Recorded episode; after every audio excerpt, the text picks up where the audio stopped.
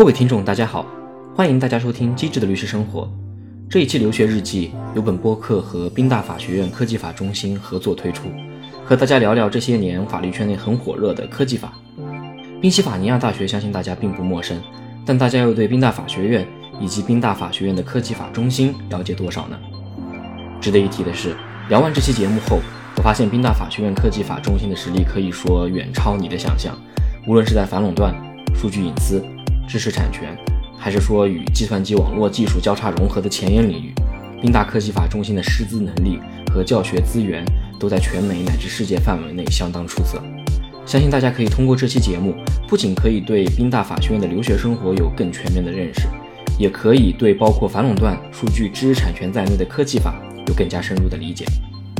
需要强调的是，本博客的内容仅代表个人观点。并不代表任何律师事务所或律师出具的任何形式的法律意见或建议，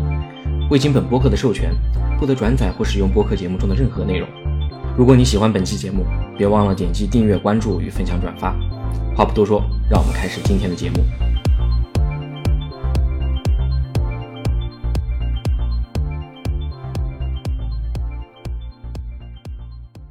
那先请两位做个自我介绍呗。我是二零一五年的时候入学清华大学法学院，然后毕业之后去读了 s a n s p o 和 UPenn 的双学位。然后第一年的话是 Management and Sustainability 专业，第二年的话就是跟大家一样的 LM。然后因为遇到疫情的话，我中间就是在 VC 工作了一段时间，然后隔了一年，然后再去的美国。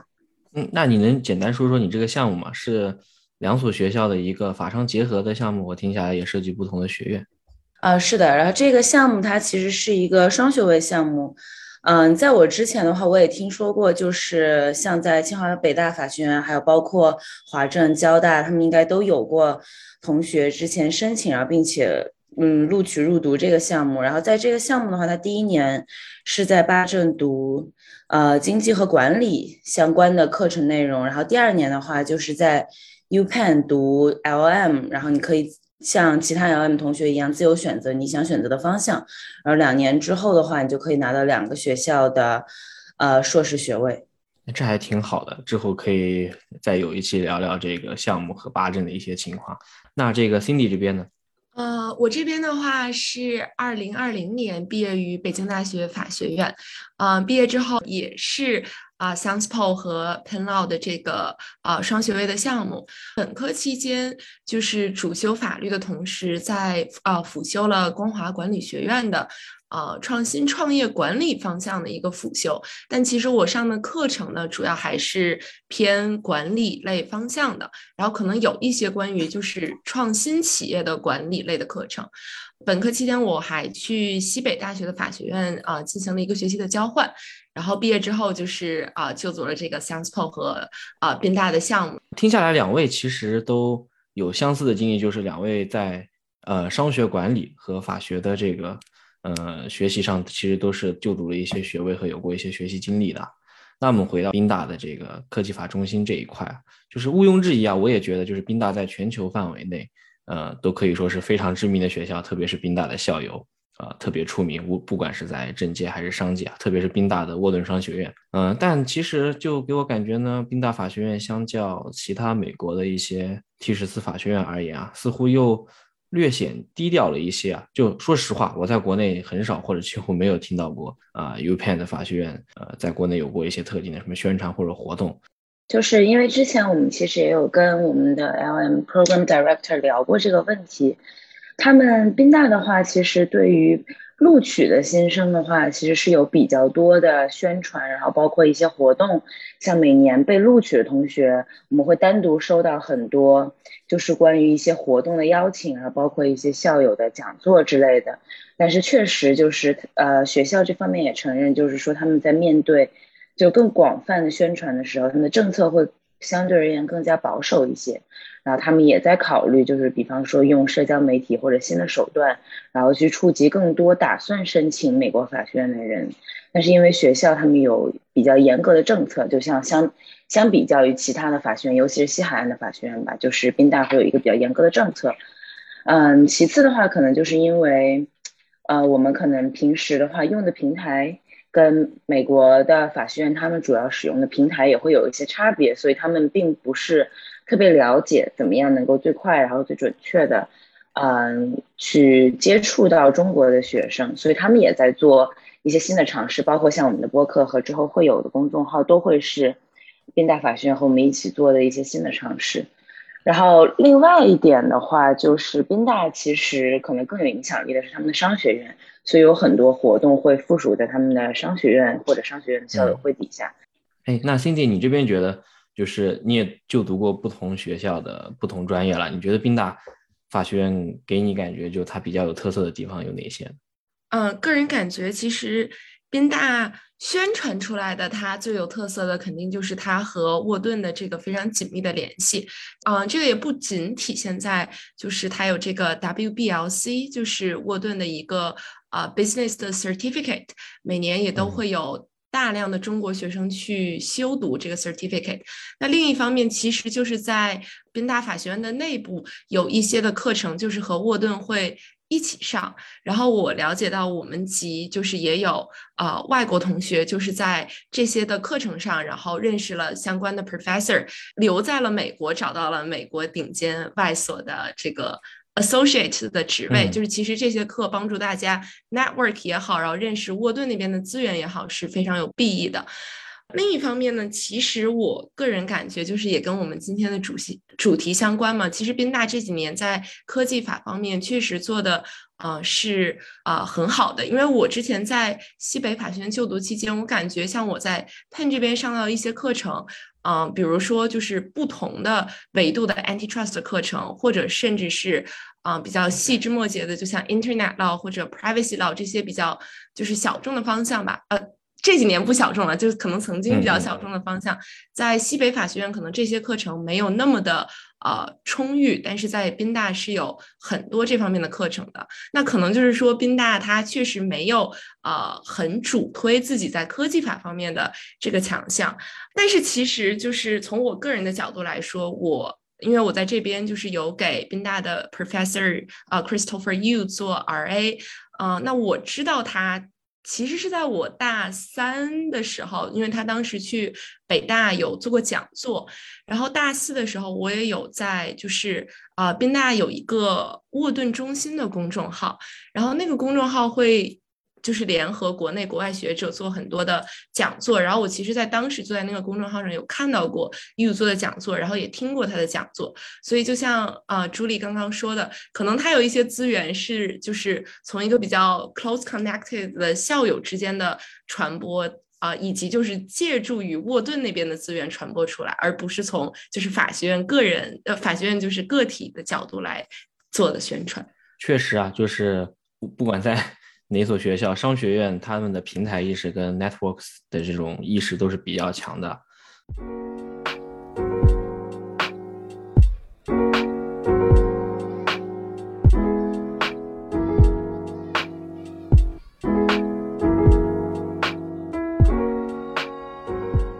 刚提到了科技法中心啊，那其实也是跟我们本期播客的主题所相关的。就除了呃宾大之外，就国内这几年不光光。就是国外的宾大设有科技法中心，国内高校法学院啊，比如人大、人北大也都有设计一些前沿融合类的这种学科中心啊。就比如北大在呃比较早的时候就有设这个电商中心，呃，就围绕电子商务法，但它现在也会集中在平台和数据领域去开设一些课程，或包括人大可能或政法都会有一些数字法中心等等。比较好奇，呃，宾大的科技法中心是一个什么样的组织呢？呃，跟国内这些是类似呢，还是有它一些特别的地方？居里能不能聊聊你的一些看法？其实宾大的这个科技法中心，这么说吧，就它其实是一个以研究为导向的一个中心，所以说它会聚集了我们学校大部分在科技法领域有所研究的 faculty，然后每一年他们在春季的时候会有一个 symposium，这是他们最大的一个活动之一。然后其次的话，你可以理解为它是一个把资源整合在一起的平台。比如说科技法中心，它会有非常非常多，他们会宣传非常非常多他们的 course offering 啊，法学院有一些非常特色的课程。嗯，其次的话，科技法中心它其实有一个 Journal of Law and Innovation，这也是在美国呃范围内，也都是一个比较特别的 journal，因为它的整个设计方式以及他们 faculty 带领大家做文章的选举，然后包括编辑的这个，都跟其他的 journal 会有一个很明显的不同。嗯，科技法中心还有一点就是它会有非常非常多就是教授去 supervise 或者学生，呃，学生去组织的一些活动，然后他会带带领各个学生们去参与一些实践类的活动。像我们之后可能也会提到这些问题，但我们就是现在一个作为一个整体的介绍的话，这个中心它其实更多的是一个学术加上资源两个导向的这样一个平台。那 Cindy，你觉得就是你在？科技法中心结合你的一些活动和事情，你觉得科技法中心吸引你的地方，或者说，我相信一个学校应该呃开设的课程嘛，都会设置一些比较有趣或者知名的教授来，希望同学来选这个课程。科技法中心吸吸引大家去选他课程，去参与他们这些项目，你觉得他们都有哪些地方吸引你呢？就是刚刚朱莉也提到，就是 CTIC 会宣传一些他们的 course offerings。啊，然后其实这个宣传方式呢，他们有做，呃，就是宾大法学院有一个 concentration，它是叫 intellectual property and technology law concentration，这个应该是会体现在大家的啊毕业证书上，啊，就是会在你，但我们还是 general track 了，就是在 general track，呃，拿到 L1 degree 的下面，可能会体现一下，就是你的课程，然后是有这样的一个 focus 在于。IP 也好，或者 technology law 也好，这这些领域的，呃，而这个 concentration 是要求你选修四门由 CTIC 的相关的教授，呃，和他们就是可能主导的一些课程，呃，相关的这个课程，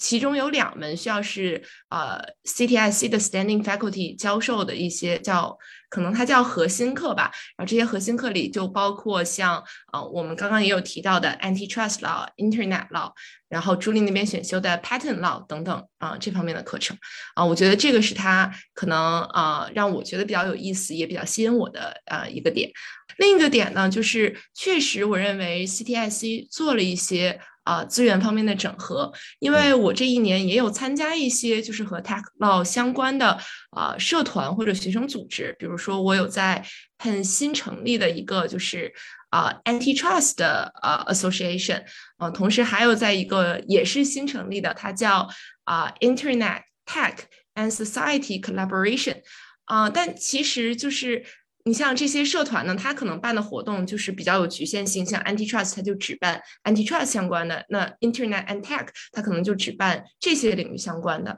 嗯，但是其实。啊，因为现如今这些领域其实交叉非常的多，所以经常需要有活动是需要这些学生组织合力，或者就是他们可能都很感兴趣的。那我觉得 CTIC 是一个很好的平台，就是在 CTIC 的支持下，可能这些学生组织他们会就是啊做一些资源的整合，在一个大的活动中，可能利用不同的啊领域的资源，可以既请来做 Antitrust 的。呃，这边的呃嘉宾，然后又请来做 privacy 相关的嘉宾，然后他们之间也可以做一个交流，所以就是可以让大家呃感受到，就是这些比较就是细分的法学的领域中间，他们在如今互联网的背景下所产生的一些交叉问题的研究，可能不同的活动也不太一样吧，像。我们期末季的时候办了一场活动，是讲就是欧盟那边的 Digital Markets Act，然后是请来了欧盟那边可能参与立法的非常知名的嘉宾。像这种嗯比较高端的活动，可能是会 CTIC 就是引导的。但像平时的一些啊，比如说和这个啊一些律所里面的。啊，associate，然后或者是合伙人的他们的这些来进行的一些讲座，或者一些校友，然后来跟我们做分享，那可能是 CTIC 和这些不同的啊，就是 student association 做的一个联合的这么一个活动的举办。整体科技法中心它主要包含的领域，我听下来，一方面是 antitrust，就反垄断这块，然后可能跟数字经济相关的，刚刚也提到有欧盟数字法案的一些。呃，论坛和探讨，所以我这边就好奇，就是宾大科技法中心的研究是如何定位的？就比如说，呃，现在笼统的说一个科技法或者数字法的这个概念，呃，那从 Julie 你的角度觉得，就是宾大这个科技法中心的定位的科技法，它主要是包含哪些领域或者呃学科部门法呢？当然，就就因为法系说部门法这个说法不一定准确啊。对你而言，科技法是一个什么样的复合型的一个领域？我现在手上正好就是拿着他们 CTIC 二零年到二一年这个 handbook，所以我看他们其实他们官方写的是 intellectual property, antitrust, privacy and regulation。嗯，就就我个人而言呢，因为其实我在这个 concentration 上了六节课，六节还是七节课，所以我基本上这一整年都是 focus 在 IP 相关的领域，所以我认为就是说。嗯，Pen 的 focus 其实是在 IP、Internet 和 M T Trust 上，然后这个原因其实可能是跟我们的 Faculty 它在这几个领域比较强，然后他们有比较强的影响力，所以导致了我们的这个 Center 可能主要的 focus 在这里。但是我想这个科技法中心它其实我觉得他们是有一个更大的 ambition，他们会希望能够把呃科技相关的法律的内容都整合在里面。因为我能看到，就是我们有一些像我们的 Professor Hoffman，他的主要研究领域其实是合同法，但他其实也在中心里，因为他会研究区块链的内容。然后另外一位啊，也是 Professor Hoffman，但是另外一个人他是研究呃健康领域的，所以他其实会把 healthcare regulation 这部分也放进来。所以它其实是一个很大的篮子，因为各行各业都在做数字化转型，所以它其实是一个很大的篮子，它需要。各个领域的专家，然后去为这些新兴的问题提出一些，就是更新的，比方说法律问题啊，提出一些他们的解决方案或者他们的研究的 proposal 之类的。所以我觉得，嗯，这个回答可能就是两个两个侧重点吧。一个侧重点就是说我们的 faculty 它哪方面比较强势，还是我们现在的 focus。但是他们未来肯定还是会有一个更大的一个目标，会希望这个中心能够囊括更多的内容。然后我对 Cindy 刚刚说的做一些补充，就是 CTIC 它其实有一个系列，就是 Career Talk，Professor Yu 他自己会请，他亲自去请以前的校友来，然后他会亲自做采访，而这些采访其实在 YouTube 上都是公开的，所以如果大家有兴趣的话，其实是可以找到的，然后可以看看，比方说，呃，我们的校友就是在 Technology Law 这个相关的领域工作校友，他们有什么样的想法，有什么样的见解。然后其次的话，就是我们这边确实有很多学生的活动，像我参加过 Intellectual Property Group，他们会请很多之前的，可能就比我们大两到三届的校友，然后或者是在各个不同律所的 Practitioner，就是他们是在这个领域的，可能不是校友，我们会组织一些呃 Career Talk，然后在这个期间有很多很多这样的活动。然后我们之前我上 Patent Law 的助教，他负责组织的活动，应该 Cindy 有参与过，是法学院和 Penn Engineering School 他们那边的呃工程学院的学生一起，然后去做一些他们那边相关的项目。我也有参加过，另外一个是做帮助创业的创投 VC，然后去帮他们做 due diligence project，然后这些 project 都是现实生活当中就是真实的他们在做。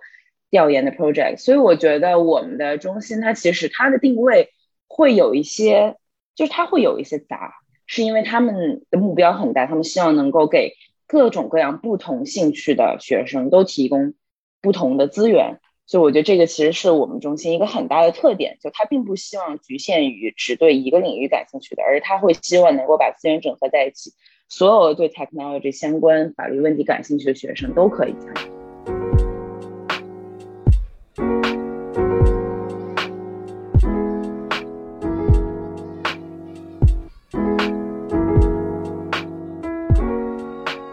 那我听下来，宾大科技法中心还是一个相对比较大的概念。它主要说不同时期会有不同的侧重，也是局限于，不是说局限吧，也是根据呃 faculty 或者一些 professor 的研究方向和一些活动呃相伴的去。像比如现在可能呃数字经济或者这种欧盟的隐私政策可能是比较当下火热的一个话题，那可能学院或者中心就会投入比较多的精力去呃侧重于这方面去举办一些活动或做一些前沿的研究吧。嗯，是的，是的，嗯，哎，那 Cindy，你在科技法中心或者你上了科技法中心开设的哪些有意思的课程呢？能跟我们展开聊聊吗？啊，我这边啊选修的课程可能相对于朱莉来说啊稍微没有那么多啊，我一共就是选修了四门，然后这四门中有两门都是 Antitrust。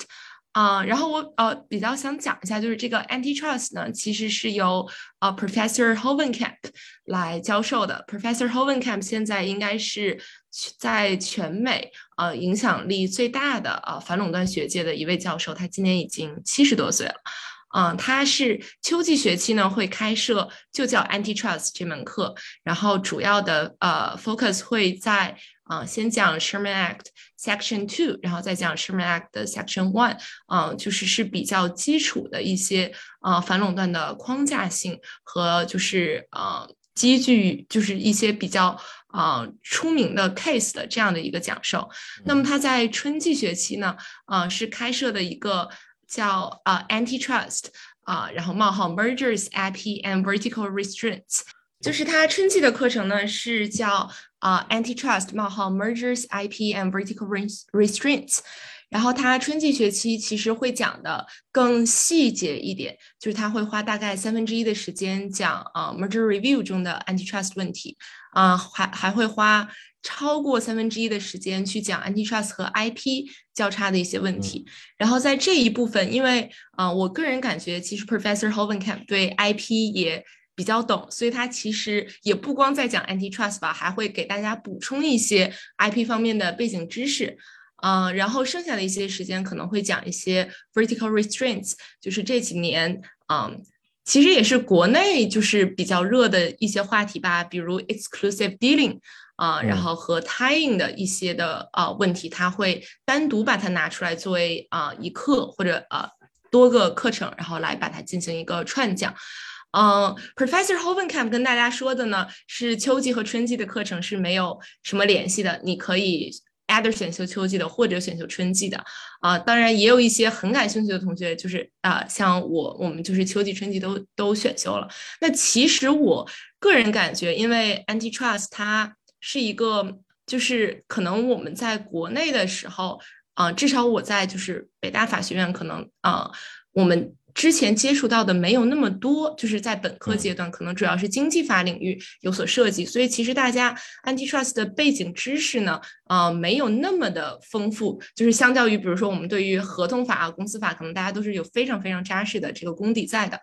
嗯，所以我会觉得，如果没有选修秋季课程，直接去上春季课程呢，可能是对 antitrust 这个体系性的结构会比较缺乏一定的认知啊。当然，这样的话，可能选修春季课程，你就可以把它当做一个。就是呃不同的一些 subject 来听，但是如果就是秋季和春季都上的话，其实你在听春季课程的时候，就是在脑海中已经有一个反垄断的知识结构的情况下，然后在其中在不断填充，嗯，就是一些近几年比较新的话题。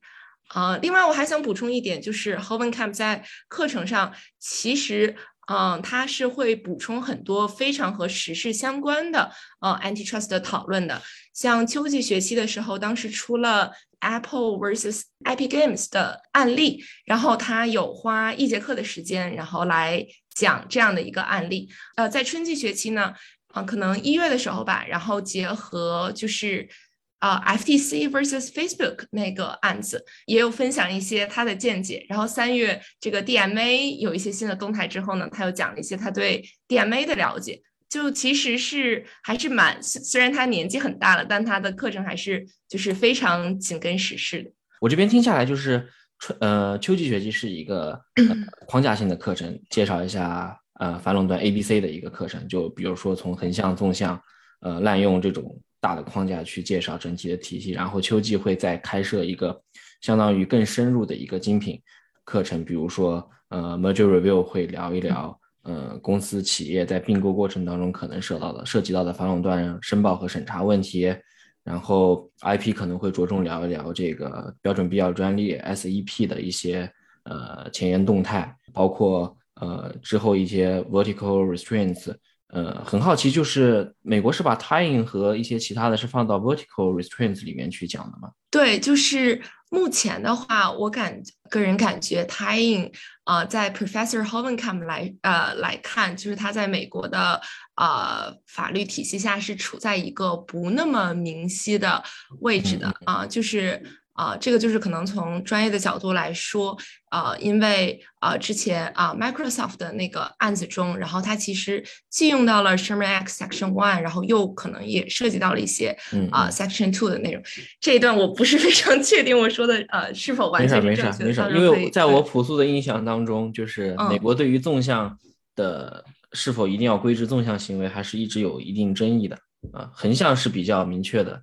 会有比较大的精神损害，但纵向貌似大家这些年一直还是有争议。嗯，对，是有一个比较大的争议，就是啊，tying 这个的话，其实在现在就是按照呃 Supreme Court 的这个 precedent 来讲。呃，甚至还是用的一个就是 per se illegal 的这样的一个框架，然后 Professor Hovenkamp 是非常非常反对的，并且他认为之所以还在用 per se illegal，是因为就是 Supreme Court 还没有一个机会，然后来推翻之前的这样的一个 rules。但是啊，其实就是目前美国司法界公认，就是其实它不应该，就 tying 并不应该是一个 per se illegal 的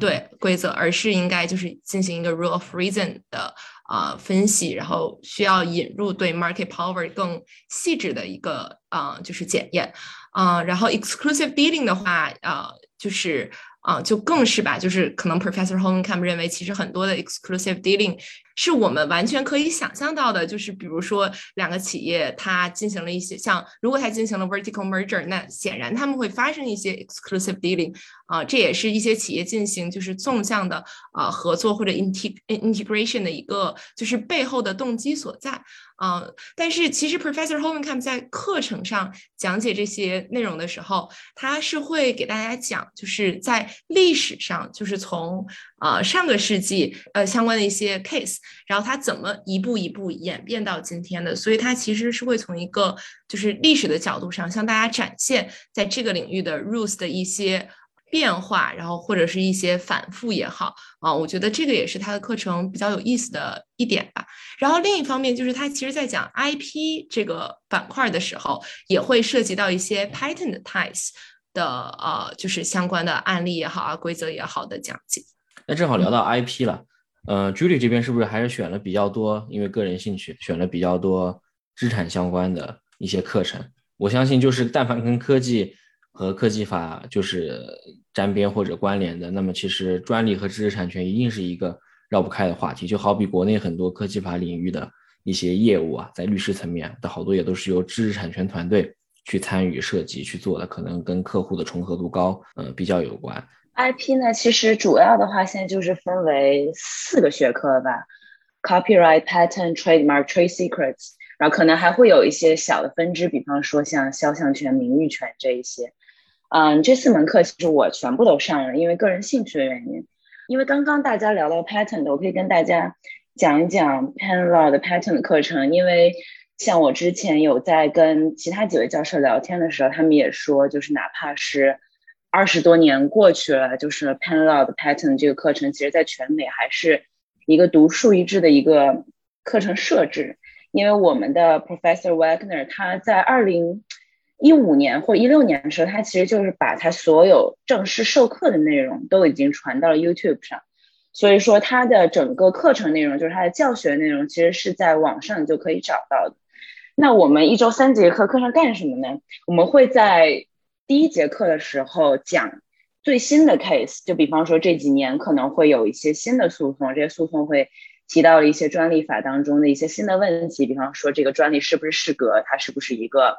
自然自然界存在的东西，或者是一个算法，它并不能成为 eligible patent，可能会有一些这样的案子，或者它会有一些涉及到专利和反垄断交叉的这些案子。然后我们老师会在第一节课的时候，对于网上已经有的 YouTube 的内容做一个 recap，然后再加上讲一些最新的案子。然后我们的每周的第二节课呢，就和大家分组 take side，然后会做 mock trial。然后我们每一周都会有这样一个小练习，在百分之八十的情况下，我们会是做一个 mock trial。剩下百分之二十，我们可能会做 negotiation，然后或者会做一个 policy talk，然后会大家会选择不同的 side，然后会去 argue 我们自己的我们自己的 side 是最好的，然后去 defend，然后老师们他们会作为 judge 或者会作为呃政府部门，就是他们要不要批准你的这个你 negotiate 出来这样一个方案，然后他们会来每每一周都会给你这样一个巨大的精神打击，所以每周。我记得是周三的时候，我们是第二节课，然后我们会跟所有同学，就是每每每周的分组也会不一样，所以会跟不同的同学一起。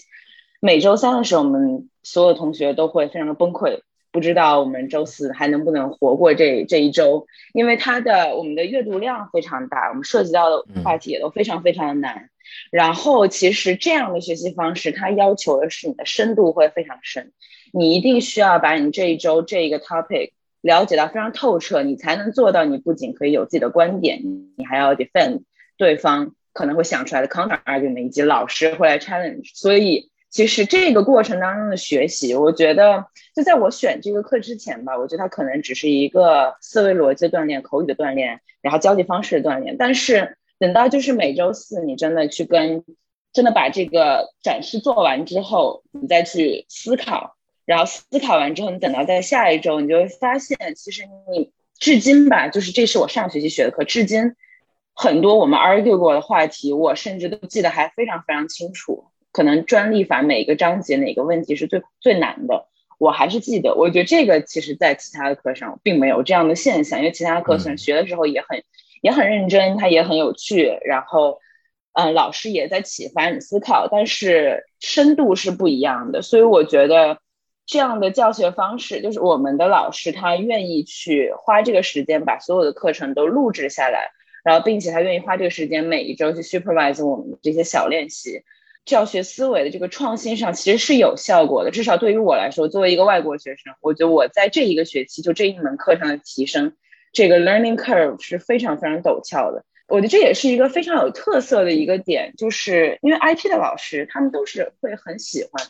去创新一下教学的方式。嗯嗯嗯，对。然后除了这门课之外，还上了其他的课程，然后可能简单介绍，简单介绍一下另外两门课，我会一起介绍，因为它。教学方式会有一些像，就 Trademark 跟 Trade Secrets，呃，两位老师非常 charming，然后他们其实是会在课程当中会穿插着很多很多小练习，这两门课分别都大概有三个小练习吧，他会在不同的时间点，然后老师会说我给你这样一个练习，然后有一些练习是 group work，有些练习是 individual work，在这个过程当中你会去反思一下你之前学过这两个章节，然后。这小练习都是非常有趣的，就非常 creative 的 assignment，并一点都不无聊。然后当你做完之后，老师会给你 feedback。等到期末的时候，你就会发现你已经了解到，就是说通过老师给你的 feedback，以及老师对于所有同学的这些作业的 comment，你就会了解到说，OK，这个课程它重点大概在哪里？然后真正作为一个好的律师，你需要关注的是哪些问题？你在写作的时候。是不是需要有侧重？然后你在做 oral argument 的时候，你是不是知道怎么样去编排自己的展示的逻辑和重点？因为其实这两位老师虽然说他们就他们一位是合伙人，一位是教授，但他们都有非常非常长的做律师的经验。对，所以他们的教学并不是说告诉你说书本上这些东西你要了解，他们更多是说，如果你要作为一个好律师，你是不是要在这个庭上 argue？你是不是要换一个 circuit？或者你是不是要重新组织一下你的 argument？你可不可以把这一个这个 case 的这个部分拿过来用在你这里？所以我觉得这种启发式思维真的是可以让让你在这个课上学到学到很深，然后你可以真的从这个课上 take away something。然后作为律师，其实最重要的是这些技能，而不是说你把所有的 doctrine 记得多么清楚。因为法律是不断的在更新的，你会不断的有新的案子，会不断的有新的问题。但是这些底层的逻辑如果有了的话，其实对于不管是做律师、做学者，还是就是法律相关的工作都会有很很大的帮助。对这个我完全赞同啊，就是你单纯的记知识点，其实对于律师或者法律实务工作而言没有太大意义吧。因为一方面是检索，另外一方面它确实是在不断的变化。在高校或者说在实务当中学习方法，反而是一个更核心的一个内容吧。这恰恰也可能是。我们在本科或者在国内的时候，花了过多的时间去记录一些，呃，法条或者知识点，可能往往会忽视背后的方法跟一些，呃，就像刚刚提到的一些编排、展示你的观点，哪怕就包括 PPT 怎么做这些很基础的方法，它背后都有逻辑在。还有就是这种对抗性的，这其实国内很多越来越多的也都有在借鉴啊，就是阅读大量的材料过后进行对抗式的一些。一一些视角或者方式来加深你对带入到这个案子当中，从而加深你的这个印象。有过实务经验的人，你知道你心里怎么想，跟你说出来是两回事儿，然后你你说出来跟你落到纸面上又是两回事儿。其实这里面就是这一套逻辑下来，还是挺值得深思的。嗯，对，特别同意这一点，因为我们的老师他之所以把所有的内容全部都录了发到网上，他的逻辑就是这部分并不是最有价值，它并不是我教学内容里最有价值，这个其实是可以所有人都可以享用的。最有价值是我要教会你们怎么思考，怎么去写你们的这些诉状，然后怎么去 argue。其实最终我发现这个。这个结论也许是正确的。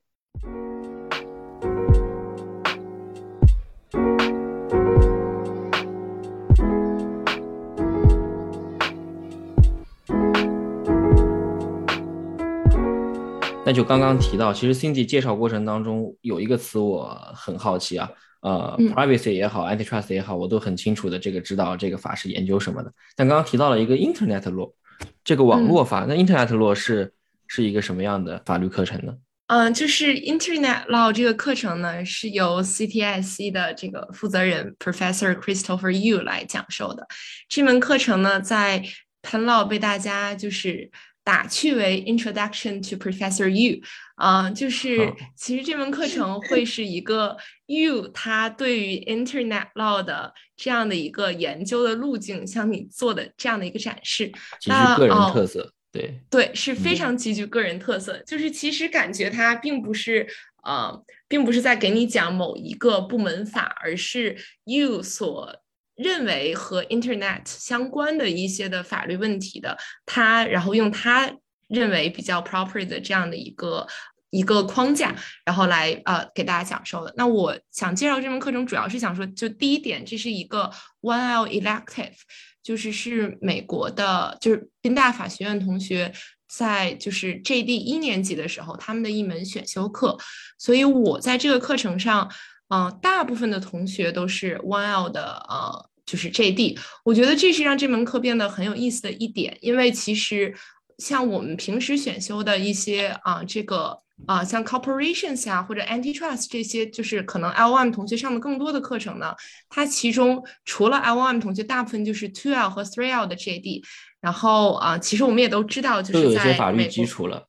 对，就都有很深厚的法律基础。但是与此同时，我个人感觉是因为像他们基本上在 One L 结束的这个假期里都找到了很好的工作，所以在课堂上他们可能。就是不会表现出来那么强的 competitive 的感觉了，嗯，但是和 YL 的同学一起上课会看到，就是。就你真的可以和美国法学院最聪明的同学，在他们最努力学习的状态下，然后和他们一起上课。所以其实你可以听到课堂上他们的很多呃发言是非常高质量的，然后也是他们在就是课下感觉他们是真的下了很多功夫，所以在课堂上才能提出来这样的问题。然后也可以了解到就是他们的一些思维模式以及他们关注的一些话题。我觉得这一点是对大家来说是一个比较好的激励吧，然后也是一个比较好的向他们学习，包括认识 One L 的这样的一个好的机会。第二点呢，我觉得就是这门课程，因为它是一个 One L elective，所以其实 You 会在课堂上给大家补充很多，就是和美国其他部门法的这样的一个连接。比如说，因为啊，Internet Law 它其实很多涉及到的是一个 regulation。的相关的问题，所以预在这个课程的之初就是有讲美国啊行政法的一些的呃背景知识的补充，然后这个其实就是关于呃就是 administration agency 如果它有一些啊相关的 action 的话，我们要怎样的去检验它，然后从程序法的角度怎么检验，从实体法的角度怎么检验，然后这些是关于行政法背景知识的补充，其实是。比较难得的机会吧，因为 L M 同学一般其实不会去选修美国相关的行政法的课程，啊，就是这是一个很好了解这些就是啊这些领域的法律的机会。那与此同时，You 其实就是对于宪法其实也是有很深的了解的，而且就是提到 Internet Law，可能就是也会就是不可避免提到 First Amendment 嘛。然后又在讲 First Amendment 之前，就是会给大家补充很多宪法方面的知识，包括 First Amendment 也是他这个课程的专门的一个章节。所以啊，因为呃，据我了解，像 Penn 的呃 Constitutional Law，它是专门就是开给呃宾大的。J.D. One L 的，就 L.O.M. 同学如果要选修的话，需要去打申请，因为这是一门四学分的大硬课，所以就是可能打申请的同学很少。那我觉得，如果选修这样的课程，其实是可以让你在较小的时间成本下，迅速了解到就是啊美国这些领域的啊法律的一个机会。那么抛开这些就是啊背景知识的介绍，它这门课程呢，主要是分为啊四个章节，就是第一个章节呢是。Introduction，然后 Introduction 可能会，啊，就是讲一些 Internet 的介介绍，包括 Internet 它最初是怎么起源的，那么 Internet 它的结构是怎么样的，其实会涉及到非常多的很专业的啊术语或者专业的技术的介绍，比如说它这个板块会给大家讲。就是我们平时知道 TCP/IP 这个 protocol 是怎么样的，是怎么样运作的。那我感觉上 U 的课程一个比较好的地方呢，在于其实 U 他本人他本科并不是就是有去学就是纯技术性的专业，所以所以他就是据他所说，他的很多科技方面的知识呢也是他自学的。那我感觉他会用一个。就是文科生非常可以理解的这样的一个方式，给大家把 Internet 这个可能平时我们听到，特别是法学生听到会觉得有些恐惧，我可能很难理解它背后的运作模式的这样的一个领域，去给大家通过一些形象的比喻或者一些通俗易懂的语言来讲给大家的。我觉得这个是就是比较酷的一点。然后同时在第一个板块，他会讲就是关于。Rationales for regulation，啊，这个主要是讲我们呃在 regulate internet 的时候，我们要考虑到哪些因素。这里面呢可能会涉及到就是 natural monopoly，然后会涉及到这个网络效应，就是 network effect，同时还会涉及到，其实我们刚才在讲 antitrust 的时候提到的，像 vertical exclusion 这样的一些就是叫嗯监管互联网，呃就是。Regulate internet 它背后的我们需要考虑的一些问题在于什么，以及就是在 deregulate 的时候，我们可能会有哪些的这个正当化的理由？嗯，这个主要是它的第一板块。然后第二板块呢，就是讲 regulation of the internet。然后我感觉这个板块主要是从一个。比较就是历史角度的维度，因为其实美国关于这个网络中立性，就是 network neutrality，是有一个非常非常长的一个讨论的。然后这个 U 呢，它就是把这个领域的讨论，然后以及因为它一直在变化嘛，就是其实每就是新上来一一任总统，他新的这个 administration 都会有一些就是政策方面的调整，他会把这些就是政策的。呃，摇摆以及一些调整，它背后的一些因素，以及涉及到的案例和一些就是 Internet Order 来讲给大家，这是这个部分啊主要涉及到内容。当然这一部分它同时也会像我们刚才提到的，还会讲一些技术性的，嗯，比如说这个 DNS、BGP，这可能就是比较就是专业性的一些术语了，就是关于网络域名啊，然后网络就是这个传输的一些。知识，它会给大家进行一个补充，然后这一部分呢还会呃讲到一个板块叫 interconnection，这个我感觉可能是国内大家会就是比较啊，可能这几年会关注的比较多的，就是关于这个我们现在说叫互联互通吧这样的一个问题，它是怎么看待的？呃，在此之后呢的板块就是他会讲就是 fitting the internet to legacy regulatory regimes，在这个板块呢就是会讲呃 antitrust。然后我们刚才说的呃 First Amendment，同时还会讲这个 Search and Platform Neutrality 这个领域，其实就会涉及到一些，比如说这个像这个网络的平台，他们的中立性问题，就是我们应该去怎样的去看待。然后它这个领域会补充很多，就是非常非常新的问题的讨论，像谷歌这几年啊和安卓系统他们的一些。啊，就是在欧盟也好，在美国也好，遇到的一些就是诉讼，然后可能包括像 Facebook 啊，然后啊 Apple 这些公司所遇到的一些诉讼都会有涉及。那么最后这个课程的最后一部分呢，就是啊会讲到就是和网络上面的内容相关的一些问题啊，会涉及到 fake news，就是美国这几年由于大选所引起的一些，就是这个，嗯，对 Twitter 啊所涉及到的一些问题，然后会讲到这个啊 ISP，就是啊这个网络平台的 immunity，就是美国它有一个就是。啊，二三零这样的一个法条，它是会就是说保护这样的一个呃网络平台的这么的一个法律，然后会涉及到这个法律的一些讲解。然后最后一课就是啊，这个可能朱莉那边更了解一点吧，就是它最后这 Internet 的最后一门最后一节课会讲 privacy，但是这个就是一个 Introduction to Privacy，会讲一些非常基础的美国 privacy 这这个领域是怎么规制的，然后框架性的一些内容。那么以此让这个这些 One L 的同学了解到，就是 Professor Yu 他还开了一门课叫做 Privacy Law，然后在二年级、三年级的 JD 和 L1 同学是都可以选修的，所以相当于是他对他的另一门课程的一个引入吧。然后我觉得整个下来是他的一个课程的逻辑。我听完还是挺受震撼的，因为其实。我这些年关关于平台经济也读过一些材料，也接触过一些实际的实物案子吧。包括那个时候，我想你们也肯定有接触过 t i r o 和 David Evans 的一些论文，都是平台经济学比较比较知名的。但其实你说把这一整套逻辑链，从互联网平台如何产生，从域名互联互通的背后逻辑和一些呃技术，从这个面铺开来，把框架搭起来过后再聊。这些平台上的很多法律问题，我相信会有更多的一个全局视角和一些你你所单纯了解这个法律规定和案例所了解不到的东西。我举一个例子，就是我在律师实务过程当中接触一些数据合规的东西，我们和相关的这个部门、呃客户的一些 IT 人员或技术人员沟通这个数据合规或者反垄断问题的一些过程当中，其实，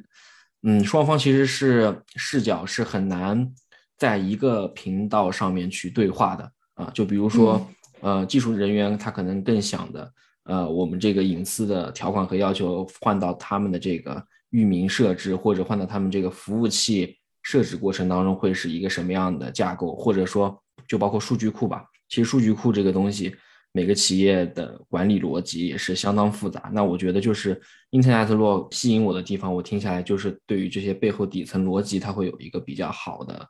框架性的介绍，但这个恰恰其实是现在，呃，不管是学术法律人还是实务法律人都还挺缺乏的一个视角。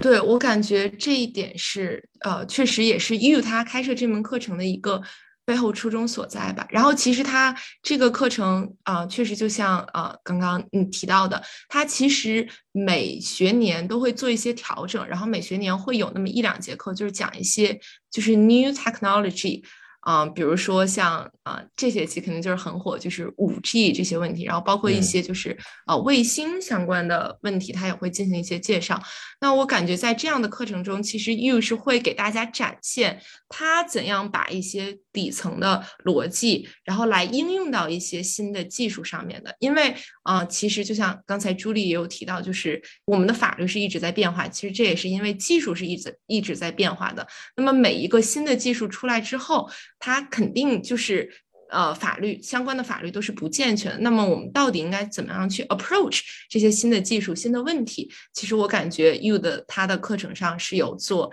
这样的一方面一些设计的。啊，另一个我想补充的就是，其实 You 在因为这是一门开给 One L 的课程嘛，然后他会在课程上也给大家一些就是职业方面的建议。那我印象特别深的是，他有提到，就是我们现在。比较传统的就是啊，law school 的一提到就是之后大家的职业的分类呢，就是说啊，诉讼律师、非诉律师啊，是一个二分法结构。那 you 就一直认为，其实这其中还有一个非常重要的领域叫做 regulatory。那比如说像。Antitrust 也好，data privacy 也好，啊，包括像美国，他们可能有一些就是关于 tech law 的 lobbying 也好的业务。其实这个它是可能比较难，我们把它就说你这一定是诉讼或者非诉的，这可能是一个比较单独的板块。所以又也是希望通过这个课程吧，让大家了解到啊，其实还有一个就是 regulatory 这样的一个啊业务需求所在的。然后包括在就是我们在面对 regulatory 工作的时候，可能是需要一些。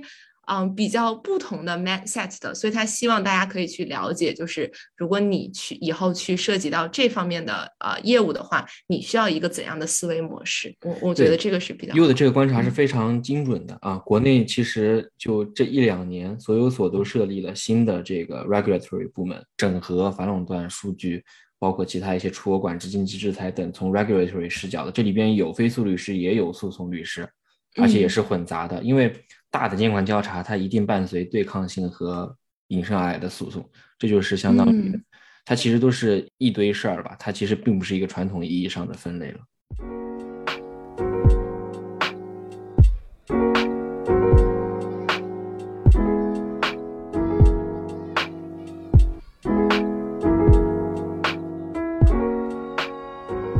刚刚其实提到了，就是也会涉及一些 privacy，因为 privacy 大家第一反应啊，感觉都会跟欧盟那边呃相关一些，因为欧盟对人权和隐私的重视一直是走在世界范围内最前面的。那就很好奇，美国这一块，呃，直观啊，我觉得就是我粗浅的理解，美国是不是对于 privacy 的重视程度会比欧盟相对轻一点呢？因为我总觉得美国的法案它还是强调数据的流通和传输的。那就很想听听，就是距离你上过的这种 privacy 的课程，是否有对美国的一些制度有所介绍？呃，首先先做一个 disclaimer，privacy 这门课我是旁听的，就是我是找 Professor Yu 和另外一个，就是跟他一起教学的另外一个教授，我找他们要了 permission，因为我的学分超过了宾大的 maximum maximum 那个限制，所以我想说那就只能旁听了。但是因为宾大的政策非常好，所以我可以就是我可以有所有的 recording 材料，然后我也可以去呃教室，然后去参与这个课课程。所以我是其实我去了我感兴趣的部分，因为美国呢，它它的特点就是它各个州会有不同的法律，然后并没有联邦 level 的这个 privacy act。嗯，像它我们上课的时候就有教到一些就 California 的 act，以及说跟 GDPR 的对比这个部分我。我参加了，然后他们有两大块是根据 sector 来的，一个是 healthcare sector 的 privacy issues，一个是 finance，因为美国它有一个也是全世界独一无二存在，就这个 credit report，所以会导致他们会有一些就是非常美国特色的部分，我并不感兴趣，所以我就没有特别认真的去听那一些部分，但是可能我比较仔细的去听了的部分，一个就是 California Act。GDPR 的部分，然后今年还有根据时事调整的一个是 COVID 这些部分，然后像它这些部分的话，其实也是一个跟 Internet Law 风格有点像，它其实也是一个 Survey Course，它有一点散装那个意思，它会希望能够把美国可能从宪法的角度，然后州的角度，从不同行业的角度，以及比较法的角度和一些新的，比方说 Healthcare 这些。呃，和 COVID 相关这些不同的 issue 都放在一起，然后它会涉及到，并不仅仅是说 privacy 了，它还会涉及到很多其他的领域，比方说 contract 或者 torts，因为它其实是一个很复杂的一个法律学科，它涉及到的是各个不同的法律部门以及各个不同的可能是监管的部门、不同的 agency。对一个纯个人兴趣的话题，就是，呃，那宾大这边会对或者你们涉及的课程当中会对这个自动驾驶。讨论的比较火热的一些领域有有开设一些话题或课程讨论吗？国内也是 L 一、L 二、L 三、L 四，最近就各种造车新势力吵得不可开交。我们一些业务当中其实也有涉及到。Ten 的话是在这两年才新开设了一门课，叫 Law of Autonomous Vehicle。然后我们的 professor 是一个 adjunct professor，他之前是在 Waymo 做 general counsel，然后后来他就是他跳槽去了另外一个相对而言小一点的一个新企业。然后他的教学其实也是一个比较有特色的吧。他的第一节课是纯 technical 的教学，他会告诉你就是从 L one 到 L five 大概是什么样，他需要的是什么样的技术，整个产业链它上游会涉及到哪一些底层的技术。然后接着我们就会开始分不同的领域教学。然后他一开始他会讲最大的一个框架就是最底层的逻辑。如果我们要给 autonomous vehicle 设定一个，比方说像宪法或者宪章这样一个逻辑，那么他们的算法最底层的需要遵循哪些伦理上的限制？因为我觉得就是说，在我们之前就技术还不是很发达的时候，大家一直都在讨论的一个问题就是会不会自动驾驶会遇到电车困境？这个应该是所有的法学生都会了解到过的一个 topic。我记得我当年在加拿大的法学院交换的时候，那会儿自动驾驶基本上还根本就不成型，大家主要在讨论的就是这个问题。但可能我今年在上这门课有两节课在讨论这个问题的时候，其实它的 focus 已经转变了，因为技术一直在发展，你会发现技术并不是像我们想象的那个样子，可能它是一个有好的或者不好的属性的，可能技术它就是我能做到这一步。然后人可能说，你知道，因为我们会有社会的标准和伦理的标准，我知道要在算法里怎么去设计。所以我感觉，我至少我在这几年的过程当中，我能感觉到对于这个部分的话题的切入变得更加实际了一些，并不像以前就感觉是纯 brainstorm。然后在这之后，我们就会进行，就是说对于自动驾驶现在已经遇到的一些问题做分部门法的讨论。嗯，我们有两章讲的是 torts，就是讲的是如果自动驾驶这个车出问题，嗯，那么应该是由谁来负责？其实很多时候大家会来讨论的是这个背后就是算法背后的设计人或者是公司，他们应该负的是 strict liability，或者说我们还是需要有举证责任的。其实这就是。嗯，最大的一个争议点吧，因为我其实没有上 torts law，我只是根据老师给的那些 assignment 大概了解到，就是说 issue 在哪里。其实这也是一个了解美国法一个很好的方式，就这个是其中那两节课的 topic。接着我们会聊 criminal law，主要聊的应该是企业，它有没有可能就是说自动驾驶的生产商有没有可能在这个方面就是会有 criminal criminal liability。接着我们有讲，就是涉及到的反垄断问题，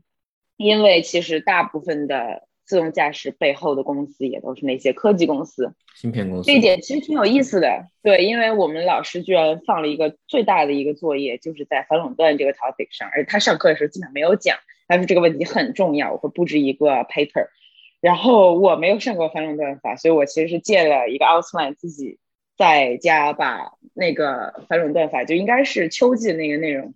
整个学了一遍，然后我才知道那个 paper 该怎么写。接着我们最后讲的可能就是 technology privacy 以及 autonomous vehicle，因为在这个你要做这个自动驾驶车，你会不可避免的收集很多数据，一个是关于驾驶的人的数据。另外一个可能就是你的 healthcare 相关的数据，再一个就可能是整个城市，如果你想做做成一个 smart city，会有很多基础设施，包括像地图上面各种数据，其实涉及到都会很多很多很多层次的隐私的问题。所以这个课其实也是一个有一点像大杂烩一样的一个类型。所以在上这个课的过程当中，你会了解美国部门法很多很多。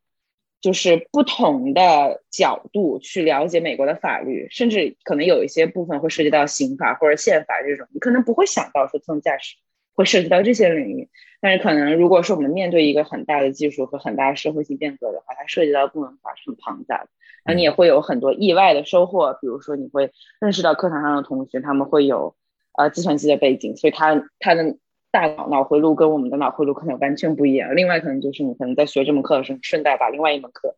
大概也学了一遍。所以，所以这个这个课程也是一个非常有趣的课程。但它的一个呃限制就是，它是因为老师的原因，我们是 Zoom 上课，所以可能就是在 interaction 上和我们现在已经回归校园的 in person 上课会有一些不同。不同。而且这门课如果说之后有同学要来 Pen 上的话，他应该还是会。Zoom 授课，老师应该不会来到校园，所以他会一直是这个。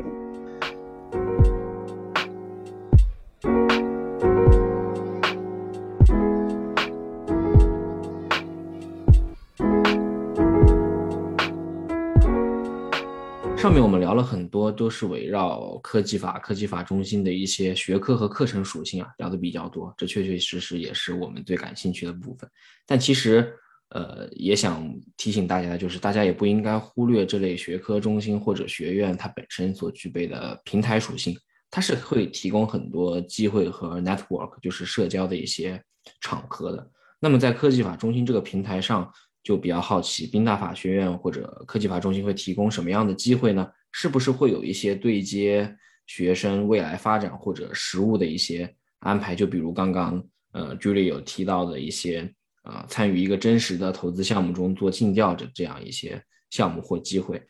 其实我得到这个机会也是一个意外，因为我当时想去抽我们的 IP Clinic，Clinic 就是美国的法学院他们大部分法学院都会有，它会是一个每每周二十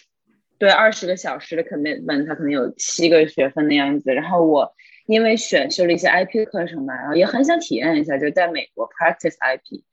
是什么样的感受。但是最后呢，因为没有那个运气，没有抽中。然后我因为我们会有一个 clinic 的面试，然后负责这个相关的这个 professor，他就给我，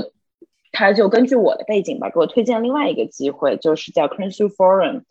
这个 forum 它其实是就是美国的，我觉得是在 Philadelphia 地区最大的一个 angel investing platform。它在美国其实东海岸、西海岸都有非常非常多的点。然后他们会投资各种各样的，它其实是一个平台吧。然后它会链接独立的投资人，然后他们会吸引各种各样的 startup 来做 pitching，然后接着他们自己应该不会做投资，但是他们投资人会投资各种各样的项目。所以它其实是一个真实存在的，然后是现实生活中真的在在 run 的这样的一些 investment program。然后法学院的学生可以进去，就是参与他们的 due diligence，负责可能是。IP contracts 和 legal，包括 corporations 可能这方面的一些 document review，然后真正去 draft DD report，就是这个其实我真的是非常 shock，因为我觉得我作为一个外国人，就虽然我会有一些在 VC 的工作经验，但是当那些呃不管是这个这个 platform 里面的人，还是就是外面我们对接的那些投资人和 founder，因为他们也都有很多这种 fundraising 的经验，他们就是真的告诉我说，OK，你可以开始写了。那个时候我是非常懵的，我说为什么我我觉得我没有那个能力写，但是其实真正就是你在做这个 practice 的过程当中，你会发现很多 skill set 你在课程当中都学到了，只是说你需要这样一个一个机会，然后你去把你学到的东西去展现出来。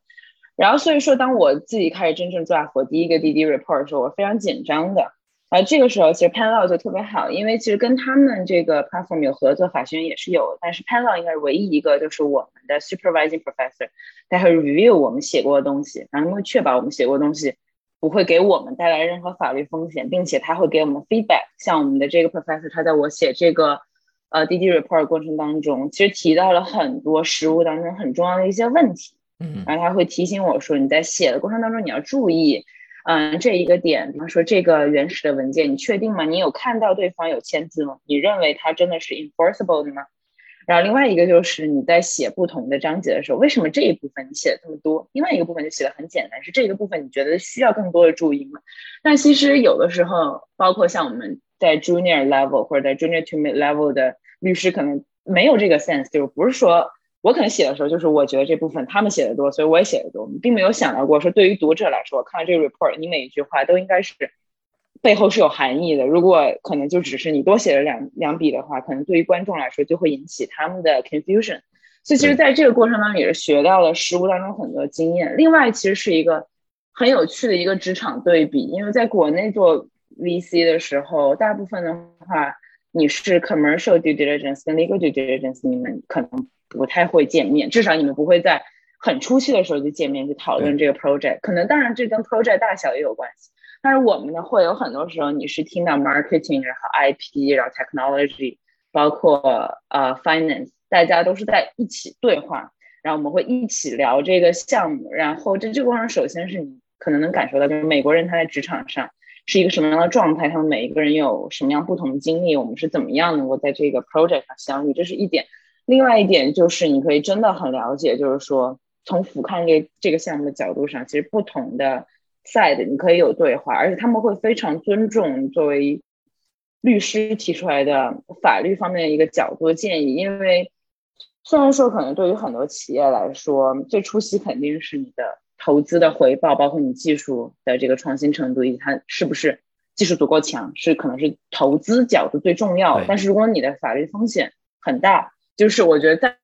美国的法律文化下，这也是一个很重要的点，而且他们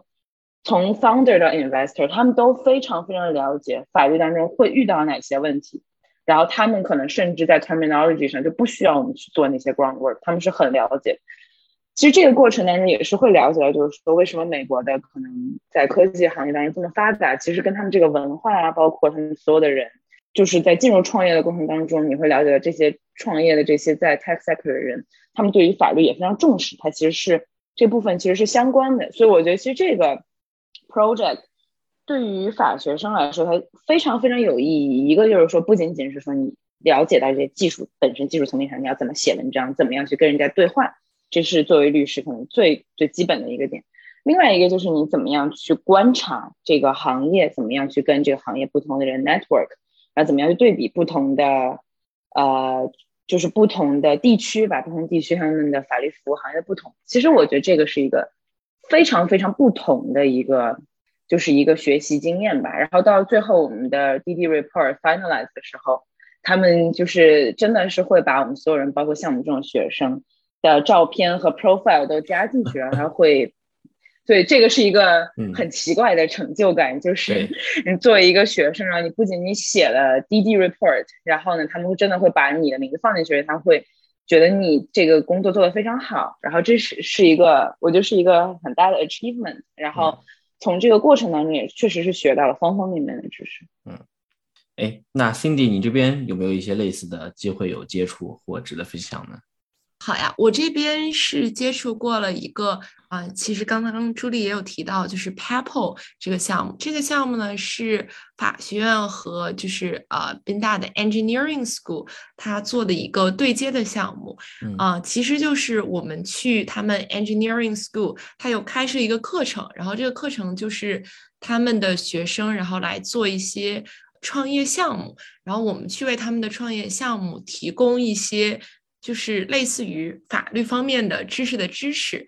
主要呢是从 IP 的角度，但是其实在过程中，他们也问了我很多关于公司法呀，然后合同法方面的一些问题，然后跟他们也有一些呃私下的交流。呃，提到这个项目呢，我主要想就是想想说两点，第一点就是这个项目其实。啊，和 Penlaw 的很多项目一样，就是在邮件里，我们每天都会收到，就是关于 Pen 近期的活动啊、项目新闻，每天早上会收到一封邮件。活动和机会，他不会写，他到底是面向 JD 还是 LOM 的。然后可能一些 LOM 同学就会就是假设这这些项目应该都是面向 JD 的，可能就会不会去争取，就因此错过了一些其实非常宝贵的机会。然后我当时刚开始也是这么认为的，但我就是。还是想发封邮件问一问，我就发了封邮件问了他们项目的负责人，然后他也表示，其实他们很希望有 LOM 的同学能够参与，因为其实 JD 同学他们很多至少一直到二年级吧，都是没有非常丰富的，就是在。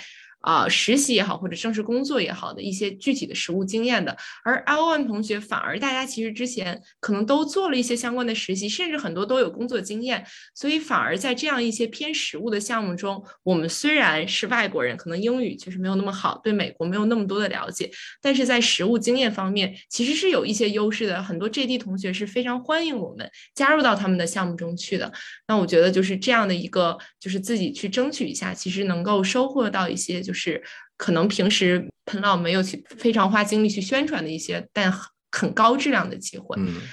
中国同学要积极的去 reach out，去去主动的去申请很多机会，然后去跟这边不管是老师还是同学去多多聊天，这个很重要。因为很多时候我们并不知道有哪些隐藏的机会在我们面前，然后我们也没有那么了解我们自己最大的优势在哪里。就是我以前我来这里的时候，我不觉得我有任何优势。就我觉得我又不是美国人，我英语肯定也没有他们好。但是其实你会发现，你的同学们和你的老师看你们的眼神，跟你看你自己的眼神是不一样。他们会觉得，OK，你们在中国和欧洲，因为我们俩都是双学，你在中国和欧洲有过经历，然后你们有过这么多实习的经历，还是在不同的地方，对吧？也不仅仅是律所，就是他们会觉得你的背景可以做很多事情。但是很多中国同学，我觉得中国同学一个很大问题，缺乏自信，然后缺乏。可能 reach out 这个 awareness 会导致我们错过很多能够，首先是帮助自己成长的机会，其次是可能是帮助整个就是中国学生整这么一个 community 的一个机会。我觉得这个。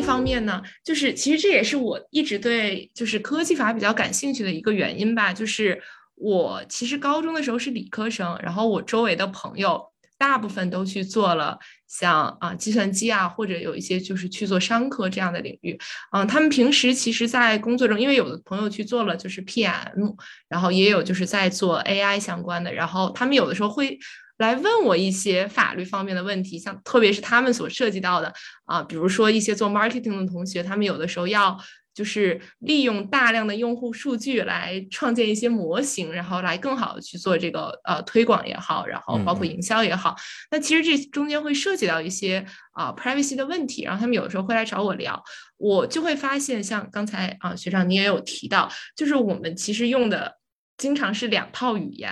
甚至是两套思维模式和他们的交流，有的时候会大家会觉得啊，有一点这种就是交流障碍在里面。所以呃，我也会觉得，就是如果有机会能够去和就是不同专业的朋友去聊天也好，甚至就是一起大家去做一个项目，其实是会大家之会对大家之后在实务中更好的去和客户交流是有比较大的帮助的。所以我也觉得，就是和 engineering school。啊，这个一起做这个项目这一学期啊，有听到，比如说他们在做一个产品的设计的时候，他们关注的是哪些问题？包括他们问到我的一些法律问题，可能反而有的时候是我如果让我从我的角度来给他们讲，我不会去注意到的一些啊，可能他们是会更关心的问题。那我觉得这样的机会是啊非常有帮助的，可以让我就是更了解其他专业同学在想什么，然后他们关注的是什么。然后，那说到这点，其实就是我在 pen 期间，我也有去呃旁听一门就是沃顿的课程，它叫 Intellectual Property Strategy。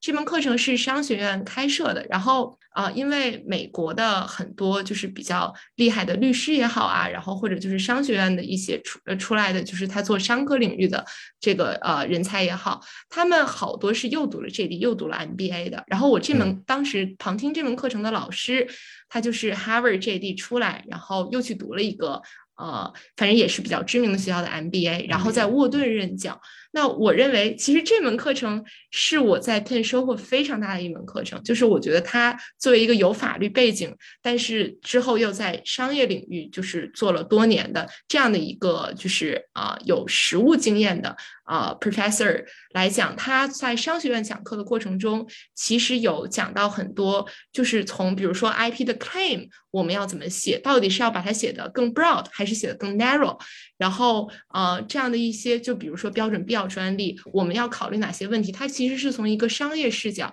来给大家提供一些新的就是角度。那我觉得，对于就是作为一个法学院的学生来说，去选修一门这样的课程，其实是有就是给我提供一些非常非常全新的看问题的角度啊，也是让我就是呃收获比较大的。然后我觉得，如果之后来到 Penn 或者去在其他学校，就是。读 L M 同学其实也可以看一看有没有就是去商学院选修或者旁听一些课程的机会。其实这个是对于大家了解一些和实物就是贴的非常近的啊法律领域啊，应该是会很有帮助的。我我个人在西北交换期间是知道西北就是法学院和商学院是也有非常紧密的联系。然后我在西北交换期间也是有选修商学院开设的这个。Business Strategy 这门课程的啊，我相信还有很多其他的法学院可能也有这种商法之间的这样的合作，大家可以在之后多多关注。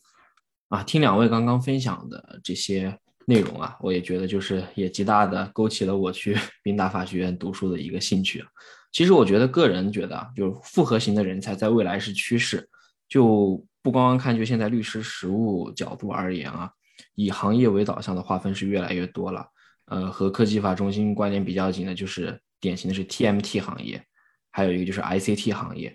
那中间都是会包含各种呃产业链导向的一些，包括从这种公司长法开始啊，就一些合同签订，你必须要懂这个半导体行业或者这种呃互联网平台行业的一些产产业链基本的一些逻辑和常识，然后也包括一些。反垄断数据以 regulatory 就监管为视角的一些部门法，在近些年在律师实务，我能感受到非常强烈的一点就是这些领域在不断的整合，呃，它可能会构建一些一些律所会组建一些团队去呃凝聚这一方面的一些合伙人或律师资源，也有一些律师和合伙人会开拓其他相关领域的一些知识跟经验积累来去丰富自己的业务面，所以总体而言啊。技术的进步和业态发展也在交叉融合。